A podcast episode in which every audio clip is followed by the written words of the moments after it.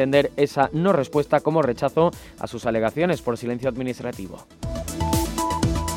Hasta aquí el boletín informativo. Ya saben que hasta ahora les traemos un programa de producción propia My Economy que hoy tenemos el lujo de que nos presente Alma Navarro.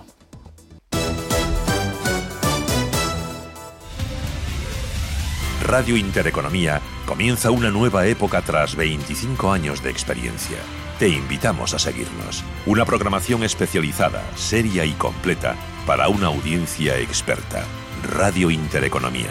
Nueva época, nueva etapa, nuevas expectativas. Con 25 años de experiencia.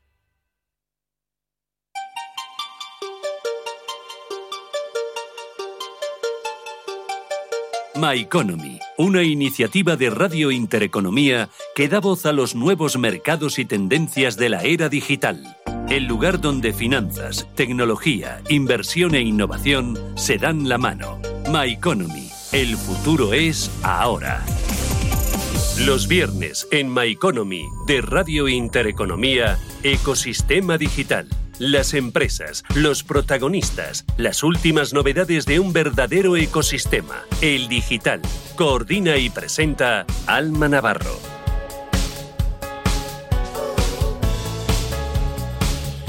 Viernes 12 de febrero, muy buenas tardes y bienvenidos a esta edición de Ecosistema Digital en My Economy. Queremos hablarles de los nuevos procesos digitales de las empresas para ser más competitivas, para tener más visibilidad, más ventas y también para ser más eficientes y sostenibles. Y todo eso se consigue como creando un ecosistema digital de calidad.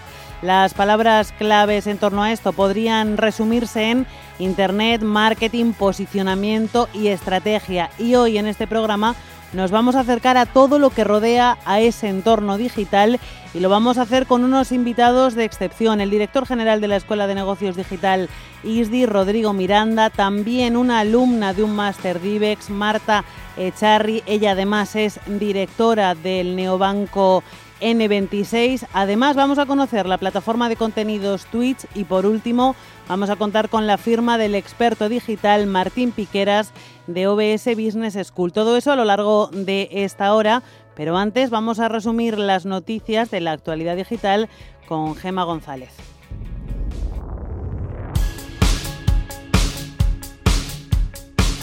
El Gobierno destina 28 millones de euros a crear un ecosistema digital para la prensa con las ayudas de la Unión Europea. El objetivo es apoyar la creación de plataformas que impulsen la transformación digital de medios, en especial periódicos o medios impresos que necesiten dar el salto digital. Europa deberá ser la que autorice los proyectos uno a uno, pero partiendo de la base de este reparto ya sugerido por el Gobierno español.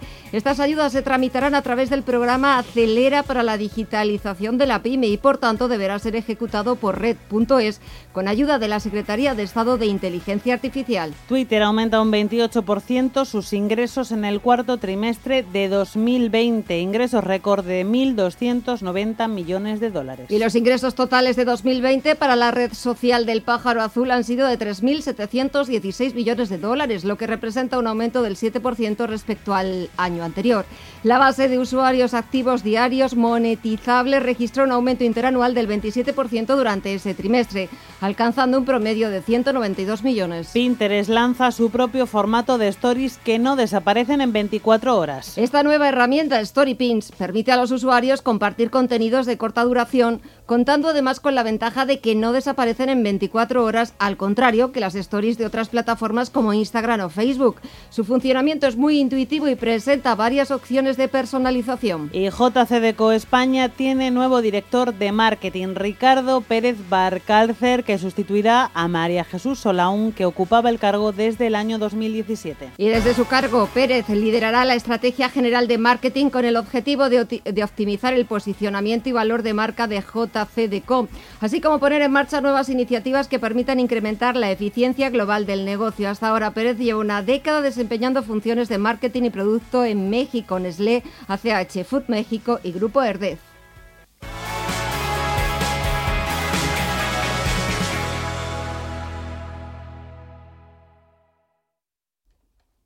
Y ya es tiempo de analizar en profundidad lo que es el ecosistema digital. Lo vamos a hacer junto a unos invitados de excepción, como estábamos diciendo. Son Rodrigo Miranda, el director general de la Escuela de Negocio Digital ISDI, y después se va a incorporar con nosotros, una vez hayamos hecho la apertura, la preapertura de Wall Street, Marta Echarri, que es alumna de DIVEX en ISDI y directora de N26 para Iberia, para España y para Portugal que van a estar aquí con nosotros. Ya de momento puedo saludar a Rodrigo Miranda. Muy buenas tardes, Rodrigo. ¿Qué tal? Buenas tardes, ¿cómo estáis? Muchísimas gracias por habernos acompañado aquí, que tenía muchas ganas de estar cara a cara con alguien en el, en, el estudio que hace tiempo ya, ¿eh? Que hace falta, ¿verdad? Un poquito de cara a cara. Vamos a hablar de digital, pero el cara a cara es necesario. Eso yo creo que no se puede cambiar mm, con, con casi nada, efectivamente. Rodrigo, yo creo que en primer lugar lo primero que tenemos que hacer es preguntarnos qué es el ecosistema digital porque creo que es un concepto tan amplio, tan global, que tiene tantos elementos dentro que a veces nos perdemos un poco dentro. Sí, eh, mira, vamos a intentar incluso desmontar el término, ¿no? O sea, ¿por qué hablar de ecosistema digital cuando lo que tenemos que hacer es hablar de ecosistema en un mundo cada vez más digital, de negocio, en un mundo cada vez más digital, de transformación de negocios o de sectores o de país en un entorno cada vez más digital? Con lo cual a nosotros desde ISDI lo que nos gusta también es quitar el apellido digital porque denota cierta lejanía o intentar también que las cosas sean más complejas de lo que son. O sea, para mí es simplificarlo en algo tan sencillo como cualquier cosa que sucede en este mundo donde yo creo que todos asumimos que mayoritariamente está siendo digital o cada vez va a ser más digital. Vosotros mismos decís en vuestra declaración de intenciones en ISDI que no estamos en una época de cambio, sino en un cambio de época y efectivamente yo creo que eso es lo que resume eh, el apellido digital, que ya no es un apellido. Ya no es un apellido y, como bien dice esa frase, ¿no? yo creo que veníamos ya desde el inicio de la historia de ISDI, ya 11 años, eh, parafraseando un poco esa situación ¿no? y ese cambio de época yo creo que se ha visto acelerado obviamente por la situación de, COVID y lo que ha hecho ha sido dinamitar y acelerar tremendamente negocios, planteamientos, reformaciones, transformaciones personales y en el fondo eh, cuando hablábamos antes de ese ecosistema, nosotros lo que ponemos en común es un entorno presencial, online, en España, en Francia, en México, a nivel, a nivel internacional, donde las cosas digitales pasan, o sea, donde se puede emprender, donde eh, profesionales se forman, donde compañías eh, se aceleran, donde, eh, por ejemplo, Marta, estamos hablando un momento ahora, está buscando perfiles digitales para su compañía y para dar, la vuelta al negocio y ser competitiva. Es decir, que todo lo digital, digamos, transcurre en un entorno de seguridad, de confianza, de, aportaciones también de valor y de generosidad, que yo creo también es clave en el mundo digital actualmente. Quiero hablar contigo de, cómo hace 11 años surge una escuela de negocios como ISDI. ¿Dónde, dónde se encuentran, eh, o sea, dónde detectáis esa necesidad de poner en marcha eh, titulaciones y formación dirigidas a un mundo que hasta ese momento era completamente desconocido? Totalmente, sí. Digamos que fue un planteamiento egoísta, ¿no? Porque nos encontramos un conjunto de de socios, ¿no? en su momento eh, capitaneados también por, por Javier Rodríguez Zapatero, hasta hace muy poquito eh, director general de, de Google, y Nacho de Pinedo, que en aquella época era eh, director de marketing de Canal Plus, eh, en una situación en la cual estábamos compitiendo ¿no? por el talento. Es decir, eh, el, poco talento que había a nivel digital nos lo estábamos quitando unos a otros. Todo lo que hicimos fue sentarnos en una mesa, en una, en una comida, digamos que en una aquelarre digital por aquella época, y lo que decidimos fue montar una, una escuela de negocios que desarrollara, desarrollara en aquel momento las nuevas, pero que ahora no lo son, profesiones digitales. A partir de ahí creamos lo que fue el máster, el máster en Internet Business, nueve meses de desarrollo y transformación en digital y a partir de ahí pues han ido sucediéndose eh, muchos programas y sobre todo con un enfoque muy concreto que es el de la empleabilidad. O sea, nosotros lo que hacemos es buscar, preguntar a las compañías qué tipo de perfil necesita, qué capacidad necesitan, analizarlo. Eh, cada seis meses lanzamos un barómetro con índices de digitalización de pymes, sectoriales, también de definición de profesiones digitales, y es eso lo que luego utilizamos para definir los programas. Yo creo que es ahí donde radica el, cambio de modelo o digamos el acierto en ese modelo, que es formar para lo que eh, el, mundo laboral y el mundo empresarial eh, necesita, ¿no? Y yo creo que es cuando cierras el círculo de manera adecuada. O sea, se crean perfiles detectando las necesidades y no al revés, que es el modelo que hasta ahora venía funcionando y que, entre comillas, ha podido fracasar un poco en algunos sectores.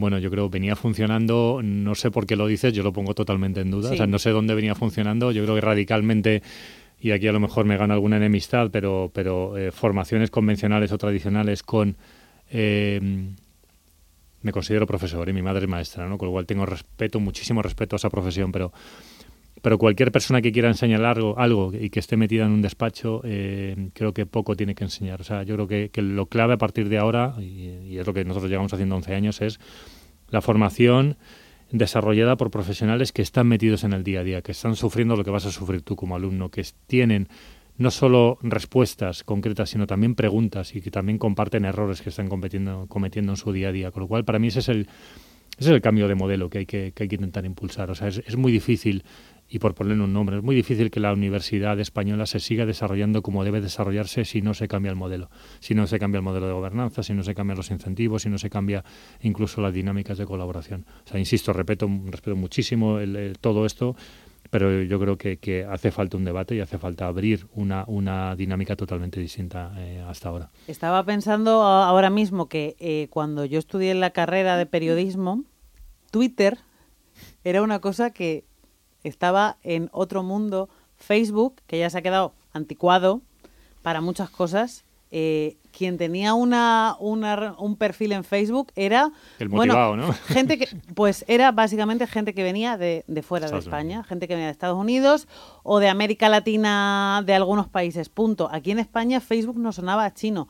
Vamos íbamos en ese sentido súper por detrás y que una titulación como el periodismo, por ejemplo, que tiene que estar a la vanguardia de la comunicación, eh, hace, tampoco soy yo súper mayor, hace siete, ocho años, mm. pasaron ese tipo de cosas, pues mm, al final marca lo que tú estás diciendo. Pero el problema no es cuando tú te formaste, el problema es ahora. El problema es que probablemente, y a lo mejor tú colaboras también con tu universidad o das alguna sesión, alguna clase, el problema es que todavía sigue siendo igual. Ese es el problema. El problema es que eh, eh, en el mundo actual, lo estamos viendo todos con cierta urgencia y cierta ansiedad, es que los cambios son tan rápidos que no podemos esperar años en cambiar las cosas. Eh, y lo que se está viendo además en, en, tu propia profesión, ¿no? Ejemplos maravillosos con profesionales que están dando información a través de TikTok o, que están dando información a través de Twitch. O sea, es decir, están utilizando entornos, plataformas innovadoras, actuales y que además están accediendo a colectivos y a targets eh, donde la gente piensa que, por ejemplo, los chavales y chavalas jóvenes no le interesa lo que está pasando en Estados Unidos, ¿no? Con la invasión del Capitolio, ¿no? Y tenemos un periodista, ahora mismo no recuerdo su nombre, pero que, colabora también, Manuel, no me acuerdo, eh, luego lo busco en Twitter, que colabora con La Sexta, que ha estado retransmitiendo en Twitch esa, esa, esa, dinámica. Y, mis hijos le estaban siguiendo, pero no le estaban siguiendo a la televisión, le estaban siguiendo en una plataforma totalmente digital. Yo creo que ese es el cambio de, de, situación que, que, uno tiene que entender. Y luego hay otra, y, abro un poco la la veda, si me permites, hacia los padres y madres que a lo mejor nos están escuchando. O sea, es muy difícil que como yo tengo cuatro hijos, el mayor tiene 19, acaba de empezar la universidad, está haciendo una carrera de, digital, eh, pero es muy difícil como padre o madre que seamos capaces de orientarles en su futuro profesional si ni siquiera sabemos qué hacer con nuestro presente.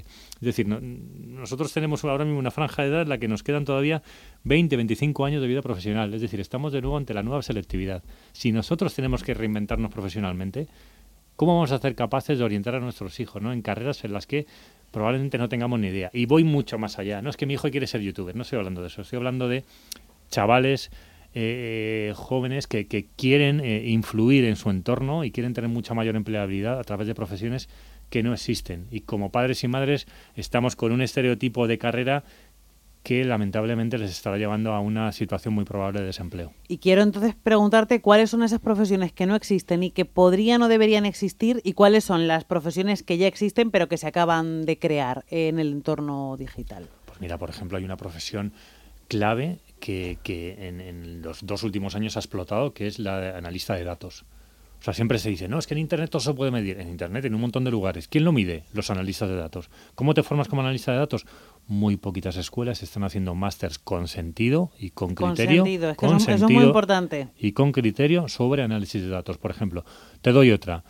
Eh, eh, analistas de bases de datos o, CRM, sistemas de gestión de clientes. Cualquier compañía que se precie tiene que tener un sistema, una base de datos para gestionar clientes. ¿Quién gestiona esto? Nadie lo sabe. ¿Dónde se estudia esto? Nadie lo sabe estoy hablando de dos programas nuestros, por ejemplo, y, no quiero vender nuestros programas, pero son tremendamente específicos, un máster en Data Analytics y un máster en automatización de marketing. Esas son las nuevas profesiones que tenemos que poner encima de la mesa y que se están consolidando muchísimo. Profesiones que van a venir seguro. Pues eh, ayer estaba participando con, con un consorcio que se está montando alrededor de la inteligencia artificial y aprendizaje automático. O sea, va a ser dramático el número de profesiones que se van a ver afectadas y reconvertidas por la inteligencia artificial y el aprendizaje automático. O sea, si alguien me está escuchando, y lo, y lo comento, y tampoco quiero hablar de mi libro que te acabo de regalar, reiniciando, eh, eh, comento eh, que uno tiene que hacerse un autocheck y decir, vamos a ver, de mi profesión y de mi día a día o de mi semana, ¿cuántas tareas pueden verse automatizadas? ¿Cuántas cosas puede hacer una máquina, efectivamente? Míralo y mira cuántas pueden ser sustituidas en una máquina, porque te va a llegar. Entonces, también ahí es, es algo que, que, uno tiene que empezar a analizar. Y hay una profesión muy bonita que ya empieza a existir, incipiente, mucho más en Estados Unidos que en España, que es gente que gracias a Machine Learning o inteligencia artificial está empezando a analizar qué procesos productivos pueden ser automatizables. Es decir, que vas a tener una auditoría de alguien que te va a llegar y va a decir, es que esto antes lo hacía una persona, bien, pues ahora el 80% de eso lo va a hacer una máquina y el 20% de esa persona tiene que hacer otra cosa. Y ese es el esquema en el que estamos funcionando ahora mismo. Vamos tarde. Mira, yo en eso soy positivo. O sea, aquí podemos tener la lectura de vamos tarde, sí, pero si somos conscientes y, nos caemos, si me puras, del guindo, aunque tengamos una caída digital dura, creo que podemos recuperar el terreno perdido. Eh, aquí no es tanto el si vamos tarde o no, sino que cambiemos de mentalidad rápido y la velocidad de aprendizaje y, digamos, lo que tengamos que correr a partir de ahora eh, sea, sea consistente. Eh, yo yo, no, yo no, nunca voy a dar un mensaje derrotista, al contrario, creo que tenemos una gran oportunidad a nivel país. Creo que además se están haciendo cosas muy bien. Eh, la semana pasada eh, estábamos participando ¿no? con, la vicepresidencia del Gobierno, la Secretaría de Estado de Digitalización, con el Plan Nacional de Competencias Digitales, 3.700 millones de euros en tres años para desarrollar competencias digitales en aprendizaje, en pymes, en ciudadanía general, en, en directivos, en diferentes sectores que yo creo que eso es lo que tiene que realmente marcar la diferencia de cambio de capacitación y de modelo productivo de este país. Con lo cual, sinceramente, no creo que vayamos tarde, creo que tenemos que correr a partir de ahora. Y al final yo creo que tus 11 años en ISDI también te hacen ver un poco desde, desde el pasado cuánto se ha avanzado y cuánto se ha corrido en este tiempo. Sí, sí, y, yo creo que, eh, o sea, efectivamente el cambio es, radical. O sea, nosotros hemos vivido nuestra época de evangelización en el desierto, de intentar convencer a directivos, a comités de dirección.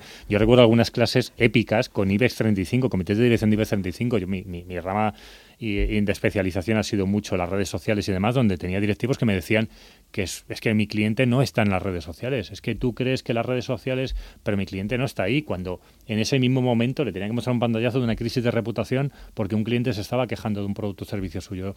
Con lo cual yo creo que hemos pasado una fase de, evangelización, pero yo lo que me encuentro ahora es directivos y profesionales o, o, alumnos ¿no? cada vez más conscientes de que el gran caballo de batalla está en digital y que tienen que hacer cosas o aprender para conseguir cambiar eh, sus propias compañías y su propio modelo de, liderazgo para conseguir llevar a sus compañías a un mundo cada vez más digital o en un entorno muy digital. Entonces yo creo que al final el optimismo efectivamente yo creo que tiene cabida, sí. Yo soy optimista digital convencido, ya lo sabes que es nuestro claim también de ISDI, optimismo digital como bandera. Pues en este punto, en este momento, Rodrigo, si te parece, vamos a hacer un breve, una breve parada porque eh, queremos saber cómo va a abrir Wall Street, preapertura de Wall Street. El reloj manda y en cuanto sepamos eso, un poquito de publicidad y mm, recibimos a Marta de Charry, que la tenemos aquí, y comentamos los tres todo lo que hemos empezado a hablar, que yo creo que es bastante ya. ¿eh? Fenomenal, nos queda mucho para hablar también. Muy bien. Genial.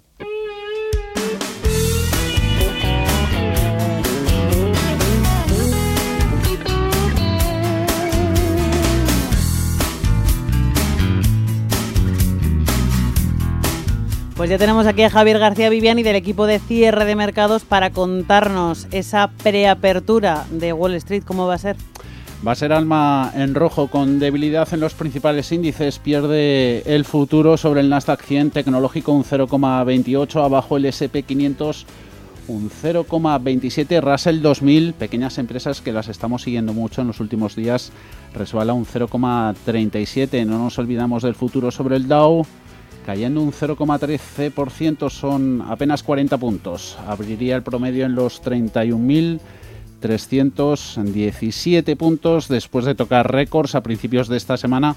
Pues los mercados se han detenido entre señales mixtas y la falta de nuevos catalizadores. Vuelven a salir alertas de sobrecompra en los parques. Ahí están los flujos de entrada récord en la última semana en renta variable, según datos de Bank of America, 58.100 millones de dólares fueron a fondos de acciones globales durante la semana pasada. Se retira dinero de fondos en efectivo, monetarios, y hay una menor exposición a bonos, a renta fija, deuda, que hoy es protagonista con el 10 años tocando en rendimiento el 1,19%, dólar subiendo en Forex contra el euro, incluso cuando las vacunas se distribuyen a millones, la aparición de nuevas variantes de virus está amenazando a AMA con extender los bloqueos y retrasar la recuperación económica, a ver si da un poquito de alas el dato de confianza del consumidor de las 4 pues de la tarde. Pendientes de ese dato, en 35 minutos toda esta información actualizada en cierre de mercados. Muchísimas gracias. Luego lo contamos a ti.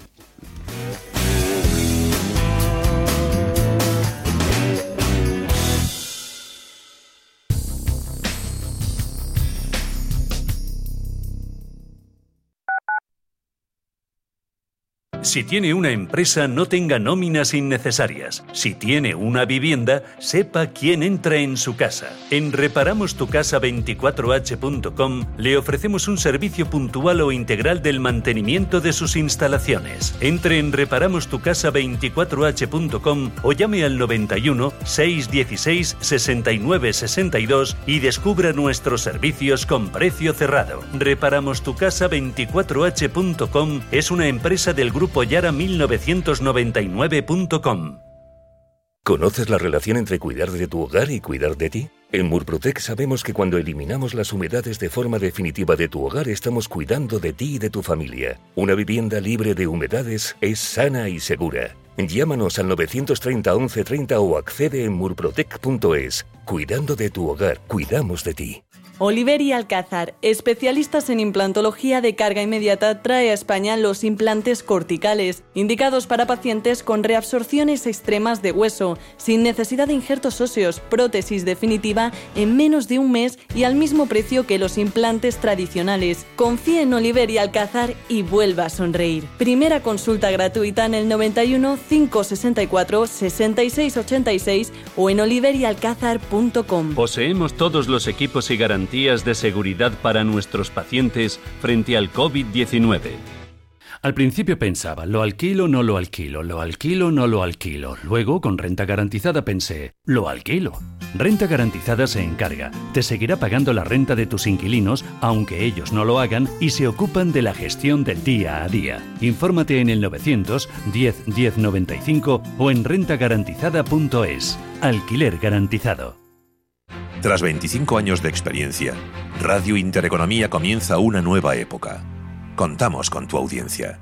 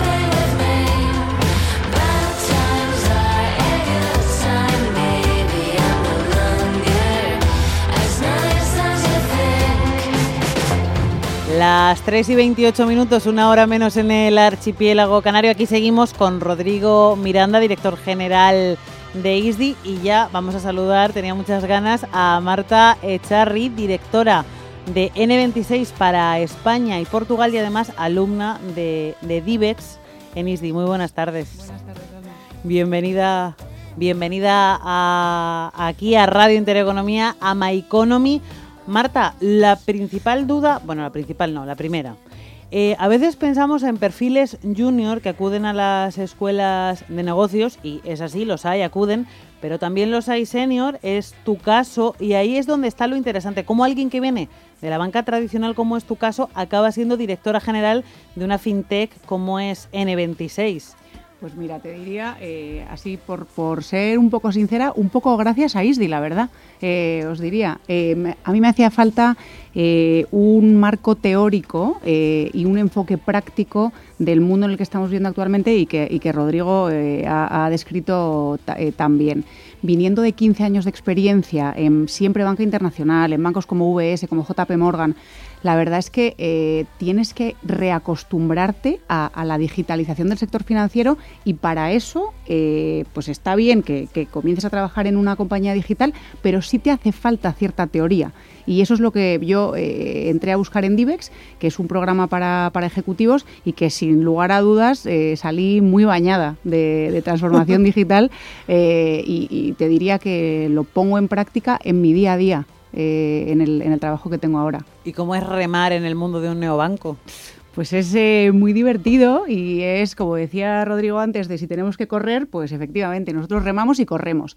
A ver, es una oportunidad enorme la que estamos viendo eh, en el sector financiero actualmente, eh, con, la que, con el entorno que, estamos viendo de banca tradicional en fusiones variadas de los grandísimos bancos tradicionales, en cierres de sucursales, pues por darte un par de datos, el año pasado se cerraron mil sucursales en España, en 2021 se van a cerrar cuatro mil sucursales en España. España. Entonces, eh, ¿cuál es el reto de los neobancos? Eh, ponernos un poco a la altura de, estos bancos tradicionales y sin lugar a dudas venimos con, un, con muchísima fuerza, eh, con una tecnología pionera y sobre todo pues, con, con muchas ganas de cambiar el paradigma real de que el cliente es el que elige el banco que quiere tener y no al revés. Se acabaron las condiciones y las vinculaciones. ahora es el cliente el que decide el tipo de banco al que quiere acceder y el tipo de condiciones que quiere tener y en base a eso selecciona la cuenta eh, con, el banco con el que quiere trabajar. ¿no? Y eso, ese cambio de paradigma es un poco lo mismo que antes, eh, que echan en la tele, esta, esta famosa frase de que echan en la tele. Entonces tú te sientas en el sofá y a ver lo que te ponen. No, ahora ya no es que echan en la tele, ahora es yo me siento a las 9 de la noche a ver la tele y yo voy a poner lo que a mí me apetece ver. Lo mismo pasa en un sector como, como el nuestro, como el financiero. Creo además que el sector bancario es uno de los que más han tardado, creo, en darse cuenta. Sigue siendo, yo creo, un sector pues un poco conservador porque se me ocurría pensar... Eh, en que los neobancos son el presente también. Eh, creo que las generaciones jóvenes están metidas en ese mundo por completo pero creo que a la gente más mayor todavía le cuesta trabajo confiar porque es tu dinero lo que está en juego te sorprendería los clientes más mayores, como decíamos, eh, que, tenemos. Te diré que el foco de N26 son clientes, o la mayoría más que el foco, son clientes que están entre los 25 y los 40 años. Sin embargo, después de los meses de pandemia, hemos visto que la gente de 50, 55, 60, el otro día hablaba eh, con una clienta nuestra que tiene 77 años, abuelita, y que le ha, esto es literal, le ha contado a sus nietos sobre N26 y los nietos se han abierto una cuenta también con nosotros. Qué bueno. Entonces, al final, eh, yo creo que este cambio de paradigma viene para quedarse. Es muy cómodo abrir una cuenta en ocho minutos desde tu sofá. Es muy cómodo mover dinero de la cuenta que tienes compartido con tu compañero de piso con tu dedo. Arrastras, pulsas y mueves el dinero con el dedo. Estas funcionalidades eh, eh, vienen y se, y se van a quedar y seguramente la banca tradicional no es capaz por la estructura de costes que tienen tan enorme, al final nosotros venimos en bici, venimos ligeros y ellos vienen en transatlántico. Y, es cierto que para eso, eso para nosotros es una oportunidad enorme que estamos sin duda aprovechando. ¿Qué futuro le ves tú mm, o qué presente, volvemos a hablar del futuro en presente, al, sector de la banca? Porque hay un tema que, creo que al final es eh, pues lo que más está costando en el mundo de los neobancos y es pues conseguir las licencias para poder operar en los países. ¿Por qué tanta traba burocrática? Mira, eso es, eh, me encanta que me preguntes esto porque eh, eh, es muy relevante entender bien neobanco, fintech, banco, challenger bank. Ahora hay muchísimas, muchísimos palabras. Vamos a aclararlo. Vamos a aclararlo. N26 opera con una licencia bancaria en Alemania. Tenemos servicios prestados, pasaporteados desde Alemania a todos los países de la Unión Europea. Y en España contamos con una sucursal física. No, no, una sucursal, esto es una sucursal eh, de, establecimiento permanente, es un término legal, No me quiero poner muy legalista, pero para que no física, ahora, te cuento sobre sucursales, eh, una sucursal de establecimiento permanente que es la que nos otorga el IBAN local. Es decir, Alma se abre hoy una cuenta por la mañana, mañana por la mañana en N26 y tienes una cuenta que es ES53, ta, ta, ta, ta, ta, como si te abrieses una cuenta en Caixa o en Santander, ¿vale? ¿Qué son las ventajas para Alma de abrirse una cuenta con un banco-banco? Número uno, que este, con este IBAN local tú puedes domiciliar tu nómina, domiciliar el recibo del gimnasio o el teléfono de Vodafone. ¿Vale? Y dos, y más fundamental, que estás amparada por el Fondo de Garantía de Depósitos, 100.000 euros por titular y cuenta. Esto que me pones cara, que es muy obvio, no es tan obvio, porque muchos de nuestros competidores que operan en licencia eh, monetaria eh, e-money, ¿vale? Eh, de, dinero electrónico, no están amparados por este Fondo de Garantía de Depósitos. Vale, vale. Vale, me pongo muy seria. no, no, no, no, no, es muy relevante. Estamos hablando de, o sea, estamos hablando de nuestro dinero, de nuestros ahorros y efectivamente, pues lo que decíamos que al final no es lo mismo fiarse de, pues abrirte la cuenta en el gimnasio que de dónde depositar tu dinero, efectivamente. Sí, sí, estoy completamente, completamente de acuerdo. Cuéntame, em, ¿por qué eliges ISDI? ¿Qué te ha aportado ISDI? Mm, ¿Qué ha sido ISDI en tu proceso de reconversión al digital? Pues mira, la verdad es que el mundo pre y el mundo post, eh, para mí, como viniendo del sector bancario, ya te digo, de 15 años, eh, me parecía muy importante eh, saber y entender el entorno nuevo de digitalización en el que vivimos. Te doy ejemplos de, clases que teníamos en ISDI. Eh, hablamos de ciberseguridad, hablamos de inteligencia artificial, hablamos de design thinking. Eh, hicimos un proyecto troncal que fue literalmente eh, el, aterrice de los cuatro meses de, curso que estuvimos todos los fines de semana por allá en un proyecto muy práctico, con un caso en particular, que ahí me tocó un proyecto sobre el, sobre el Leroy Merlin, en un equipo multidisciplinar. Esto me encantó. las cinco personas que conformábamos el equipo éramos de backgrounds totalmente diferentes. Y esto es algo que en el mundo donde estamos es así. Eh, eh, eh, el tema del equipo multidisciplinar es muy importante. Y luego hay palabras, lifetime value, el famoso CAC, el, coste por adquisición de cliente, ecosistema Google, Trello, Slack. Si alguien de los oyentes no está familiarizado con estos términos, ya es hora tenemos que ponernos a correr y tenemos que irnos Van tarde también. Vamos tarde. y para mí ha sido, ha sido muy revelador, eh, un, anecdótico, eh, eh, metodología Agile, reuniones de pie, más cortas y más ágiles. Me parecía una locura. Yo vengo de un entorno mucho más estanco, estanco y rígido, por decirlo así, y, y a mí una reunión de 15 minutos de pie, pues a lo mejor te parecía una locura. Pues no es tan locura, porque solucionas bastantes más temas bastante más rápido. Y, me ha ayudado muchísimo, la verdad, y lo, lo, estoy utilizando literalmente en el día a día, eh, en, mi, en mi vida nueva. Rodrigo, eh, cada vez encontramos en ISDI más perfiles como el de Marta, pues como decía, perfiles senior que vienen de sectores, eh, pues eso, sectores muy importantes pero muy estancos y a los que les está costando un poco de trabajo entrar por, por la puerta del, del digital? Sí, depende, depende un poco también del tipo de perfil, ¿no? O sea, eh, Marta describía muy bien, ¿no? El, programa DIVEX, ¿no? Que es un programa eh, eh, ejecutivo de, digamos, de transformación personal hacia el liderazgo digital, ¿no? Y el target promedio Em, son directivos, eh, empresarios, eh, managers, consultores y demás, una edad promedio en torno a los, no digo que la tengas tú, Marta, en torno a los 40, 42, 44 años, es decir, que todavía hablamos un poco de esa nueva selectividad que te contaba antes, esos 25 años de vida profesional digital que nos quedan. ¿no?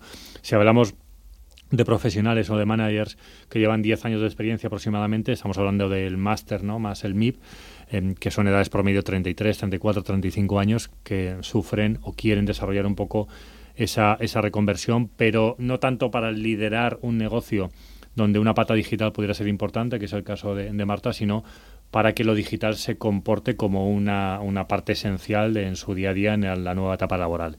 Y luego tenemos un, un programa que es el Digital MBA, un máster, eh, digamos que hemos redefinido la categoría, o sea, el MBA tiene que ser digital a partir de ahora y es un MBA en, en inglés, eh, 100% enseñado, en, impartido en inglés, para eh, chicos y chicas jóvenes. Eh, acaban la carrera, 21, 22 años, hasta los 25 años un poco la franja promedio y, se forman en, negocio digital y, ahí están esperándoles, porque tenemos acuerdo con, con, más de 20 compañías, están esperándoles no ya la salida, sino prácticamente ahora en febrero estoy firmando prácticamente todos los convenios de becas para que en cuatro meses ya están trabajando en compañías como Accenture, como L'Oreal, como Vodafone, y están ya dando el paso hacia lo digital. O sea, lamentablemente, digo lamentablemente, eh, este tipo de programas tienen que existir porque insisto que la formación previa que han tenido no les forma para la empleabilidad, con lo cual se ven abocados ¿no? en un, en un, en un eh, camino sin salida, sin opciones además de, entrada profesional, cuando además se da la paradoja de que el mundo profesional, el mundo empresarial necesita perfiles jóvenes digitalizados. ¿no? Entonces, bueno, pues ese, programa, en el caso del Digital MBA, es un puente perfecto para, para esto. Sí, porque además nos encontramos con carreras universitarias, grados eh, sin salidas profesionales y eh, perfiles profesionales digitales en los que no hay gente. Totalmente. Es una paradoja. Esa es la paradoja del mercado actual y, es parte del drama que, que, estamos viviendo, estamos intentando cubrir desde, desde IDE. Por añadir algo, si me dejas a, a, lo que está comentando Rodrigo, no puedo estar más de acuerdo. Nosotros tenemos, en Barcelona tenemos un centro, perdón. Tranquila. Tenemos un centro tecnológico en Barcelona con 120 personas. Eh, en 2021 tenemos planteado contratar otros 60. Esos 60 tienen perfiles de ingenieros, eh, de ingenieros informáticos y eh, UX, User Experience, responsables de experiencia de usuario. No encontramos tan fácil los perfiles. Estaba hablando ahora antes de entrar al estudio con Rodrigo eh, para hacer una colaboración entre ISDI y N26 eh, porque eh, nos cuesta encontrar gente con la experiencia que necesitemos, que necesitamos y que esté dispuesto a mañana estar sentado en la oficina nuestra de Barcelona eh, ahora digo esto y voy a LinkedIn me, va, se va a poner a ojalá. Ojalá ojalá ojalá. Pero es cierto es cierto. Nos hace falta eh, escuelas de negocios como como ISDI para que realmente los perfiles que compañías como la nuestra buscan estén disponibles en el mercado. Y bien formados y con, y con buena experiencia práctica también. Ahí sí que estoy una, una una mm, eh, idea más, ¿no? Eh, o sea, desde hace aproximadamente 7-8 meses forma parte ya de un grupo mucho más grande, que es el grupo eh, Digital Talent. como sabes, desde julio estamos invertidos por el fondo de inversión Magnum, con lo cual estamos en una operación tanto de expansión como de consolidación muy importante. La, primera operación que compramos y consolidamos es, Skylabs Coders, que es una, una compañía de, de, formación de programadores en Barcelona y ahora mismo estamos analizando algunas otras operaciones precisamente para convertir este grupo Digital Talent en, el, actor más relevante a nivel de educación en el mundo digital, eh, digamos prácticamente del mundo, también con, con total foco y expansión hacia Latinoamérica y hacia otros países también de, Europa. Con lo cual, volviendo quizá a dar un mensaje positivo, yo creo que, no vamos tarde.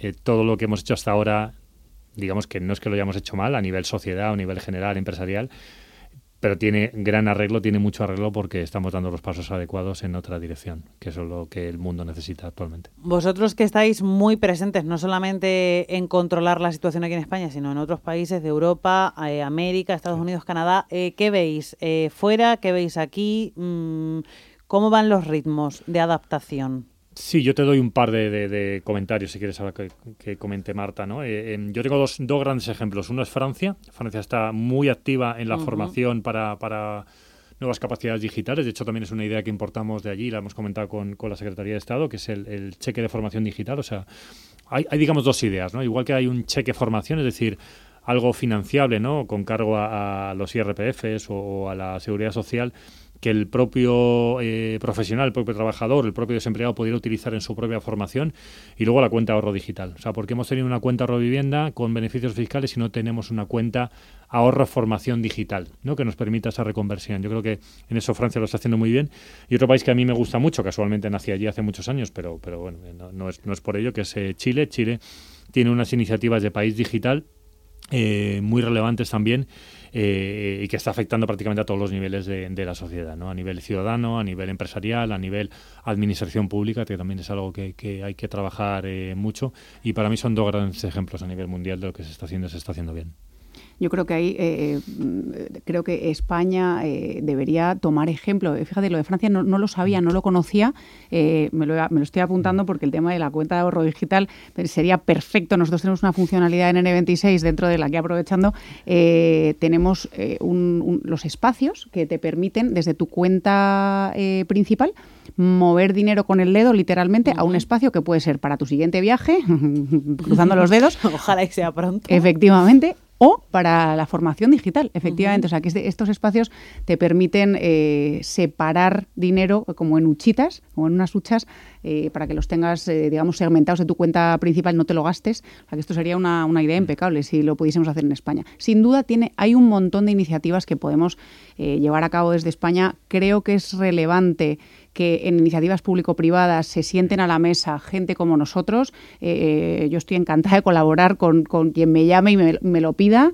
Eh, ayuntamientos, comunidades autónomas a nivel estatal, creo que hace falta iniciativas y pensamiento vanguardista y estamos encantados, Rodrigo y yo, desde luego, de colaborar en, dar ideas a, quien le puedan ayudar. Sí, al final el mundo de las instituciones públicas tiene que estar metido en esto porque al final si no se impulsa desde ahí o si no se intenta agilizar, porque impulsar sí, pero agilizar pues es un poco complicado porque al final la burocracia, lo hablábamos con los bancos, lo hablamos también con, con, cualquier institución, la burocracia hace que todo se ralentice. Yo a ti, Marta, también te veo eh, con ganas de seguir haciendo eh, cursos de ISDI, etcétera yo creo que cuando, cuando empiezas ya no paras, ¿verdad? Porque la formación tiene que ser eso. La formación es continua, absolutamente de acuerdo. Y, yo creo que cualquier profesional que se precie eh, está continuamente mm, formándose eh, y espero, espero seguir en ISDI y pasar por ISDI muy a menudo. ¿Sabes lo bueno también? Que, que, que bueno, nosotros, nosotros ponemos encima de la mesa también es que lo que nosotros enseñamos tiene obsolescencia y no está programada por nosotros, sino que forma parte de la propia naturaleza de lo que enseñamos. Entonces, cuando un alumno forma parte del colectivo del ecosistema ISDI, que comentabas en tu primera pregunta, eh, tiene un pasaporte de por vida de formación gratuita. Es decir, que nosotros no cobramos cuota alumni, eh, como hacen otras escuelas de negocio y demás, simplemente tienes acceso de por vida a actualizaciones continuas y constantes de formación. De tal forma que cuando Marta, dentro de seis meses, dentro de un año, dentro de dos, quiera seguir estando actualizada, pues simplemente entra en un portal, se descarga contenido, accede a videoconferencias o accede, esperemos que presencialmente, a alguna de las sesiones de actualización de cualquier cosa que va a venir, que seguro que vendrá, que será innovadora y beneficiosa también para, para ella para su propia formación y actualización de, de conocimiento constante. O sea, no ah. nos queda otra que seguir aprendiendo Mm. en, todo lo que tenemos encima de la mesa. Algo que hicieron muy bien en ISDI eh, durante la pandemia eh, es que yo, empecé DIVEX 29, eh, lo tuvimos que parar porque vino famoso coronavirus. nos ofrecieron desde ISDI a las personas que habíamos tenido que, parar por, por, esta, por esta situación ser parte del, del, ecosistema de exalumnos, aunque todavía no éramos exalumnos porque no habíamos acabado. Bueno, pero ya, pero ya... el futuro es presente, pasado. Exacto. Y la verdad es que los contenidos durante la pandemia, yo me apuntaba a todas las clases eh, y los contenidos durante la pandemia eh, fueron, fueron súper relevantes, súper interesantes, pues cosas como que China está por delante de nosotros, ¿qué está haciendo China? Mm. Es que es algo tan básico, pues vamos a aprender de los errores de los, de los anteriores, ¿no? No, no, no sé, me, parecía muy básico, pero no siempre todo el mundo está tan abierto em, a a integrar este tipo de conocimientos y en ese sentido la formación continua y la educación es, es fundamental al final, efectivamente, yo creo que la pandemia, si ha servido para algo, es para mm, no impulsarnos, sino empujarnos hacia el proceso de, digitalización tan necesario. ¿verdad? Esperemos que sea así. Yo también veo a otros deseando que la situación vuelva a lo que. Yo creo que, no va a volver. Lo hablaba, lo hablaba con una amiga esta mañana, hablábamos sobre el teletrabajo y le decía la situación no va a volver a ser como era antes. La flexibilidad es lo que los empleados piden. Eh, nosotros ahora mismo estamos eh, pensando en la política post-COVID y, me río por el post-COVID porque ojalá el post-COVID sea pronto, pero eh, cada vez más los empleados te demandan flexibilidad de, oye, yo ahora quiero trabajar unos días desde casa, otros días en la oficina. Yo misma esta semana, por la mañana voy a la oficina, por la tarde a lo mejor me quedo en casa porque estoy llamada con llamada después de llamada, pues a lo mejor soy más, más productiva o más eficiente en casa, ¿no? Al final es eso, funcionamos mejor, funcionando mejor, funcionamos mejor siendo más flexibles. Me voy a apuntar a las palabras eficiencia, competitividad, visibilidad, sostenibilidad, Internet, la palabra actualización. Me la voy a apuntar y nada, os voy a dar las gracias por habernos acompañado en este My Economy dedicado al ecosistema digital. Rodrigo Miranda, director general de ISDI, Marta Echarri, alumna de DIVEX, directora general de N26 para España y Portugal. Un placer. Muchas gracias, a, ti, Alma, y también que nos sigan en Twitter, ¿no? Por supuesto. My Economy cuenta en Twitter casi recién creada, así que... Que nos sigan a todos en Twitter. Eso es. A ISDI, a N26, etcétera, etcétera. Muchísimas gracias. Un abrazo a los dos. A ti, Alma. A ti, muchas gracias.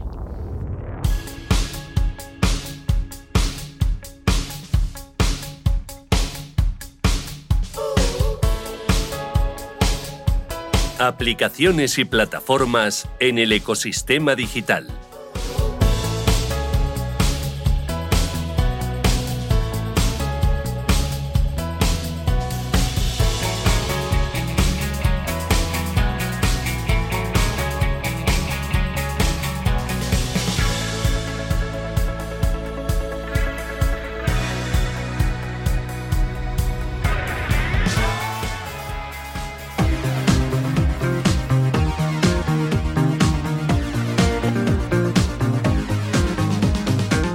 Hoy vamos a hablar de Twitch, que es ahora mismo la plataforma de moda, una web donde ver en directo cómo otra persona juega un videojuego, o cómo cocina, o que te cuenta su vida sin más, pero cada vez son más los perfiles que se ven en esta plataforma, como al futbolista Piqué o el político Íñigo Errejón.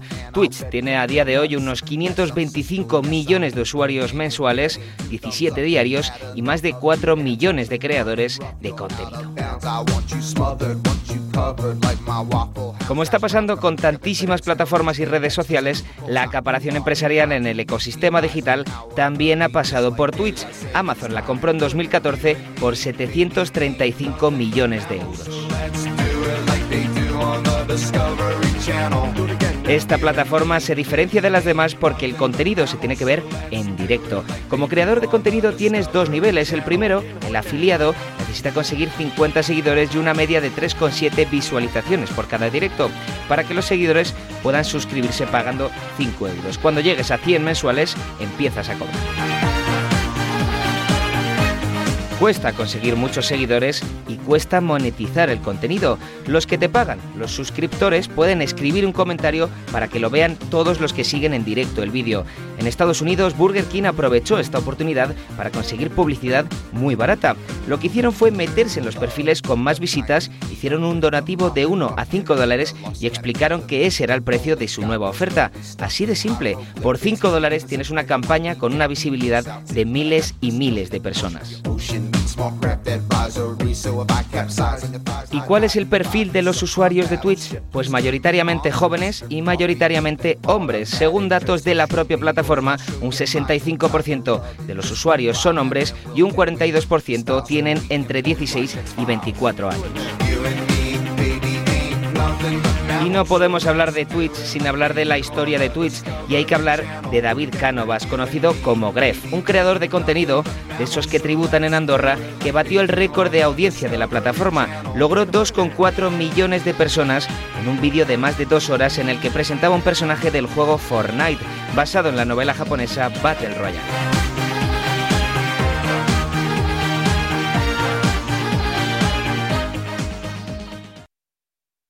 Los viernes en My Economy de Radio Intereconomía, Ecosistema Digital. Las empresas, los protagonistas, las últimas novedades de un verdadero ecosistema, el digital. Coordina y presenta Alma Navarro.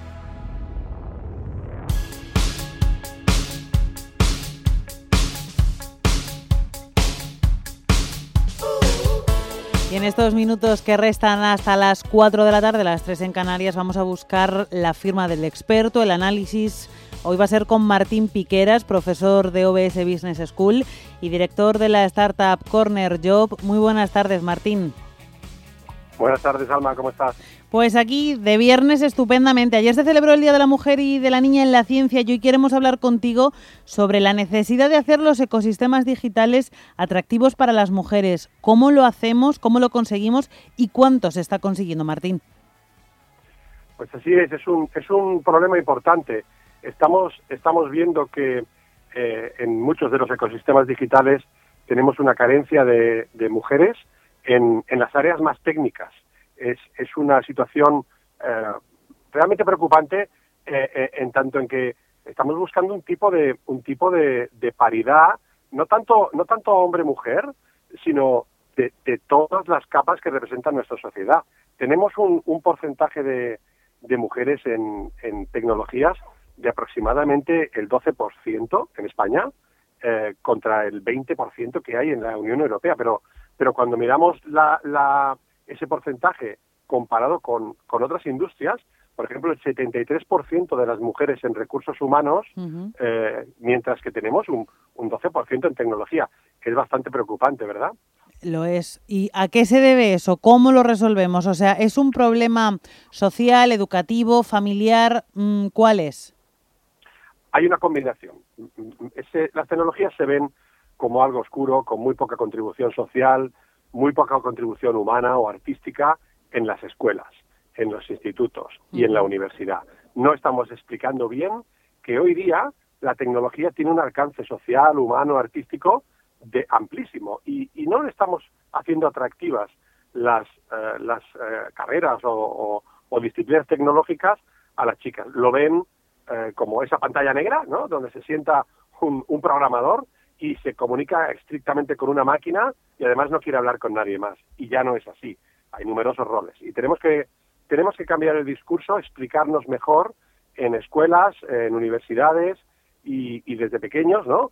También en, familias, saber explicar a, todos los miembros de la familia, incluidas las chicas, que la tecnología es pervasiva, que está en todos lados, ¿no? Que, que, puedes hacer un trabajo de, diseñador, artista, gráfico eh, para un videojuego o puedes hacer un trabajo muy matemático y muy técnico. Es tu elección al final, ¿verdad?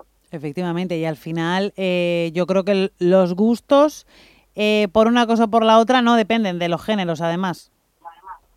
Así es, así es. Eh, yo, creo que al final eh, llevo, llevo unos 30 años en el mundo de la tecnología y es muy difícil, muy difícil eh, encontrar encontrarte en un departamento de tecnologías con muchas compañeras, ¿no? Y, y al final ves que, que, las compañeras y los compañeros, al final, juntos, multiplican mucho más, ¿verdad?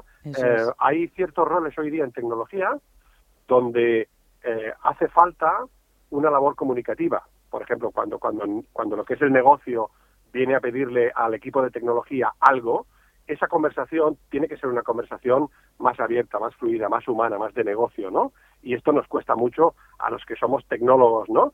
Eh, aquí eh, ciertos roles eh, tecnológicos son, son fantásticos para, para expresar eso, a una persona que tenga, que esté buscando una contribución más humana, una, una actividad más humana, ¿no? Eso es, pues esta es la firma del experto que buscábamos hoy, el acercamiento de la mujer al ecosistema digital. Martín Piqueras, profesor de OBS Business School y director de la startup Corner Job. Muchísimas gracias. Gracias, Alma. Y hasta aquí esta edición de Ecosistema Digital en My Economy. Ahora se quedan aquí con cierre de mercados y Fernando La Tienda. Muy buenas tardes.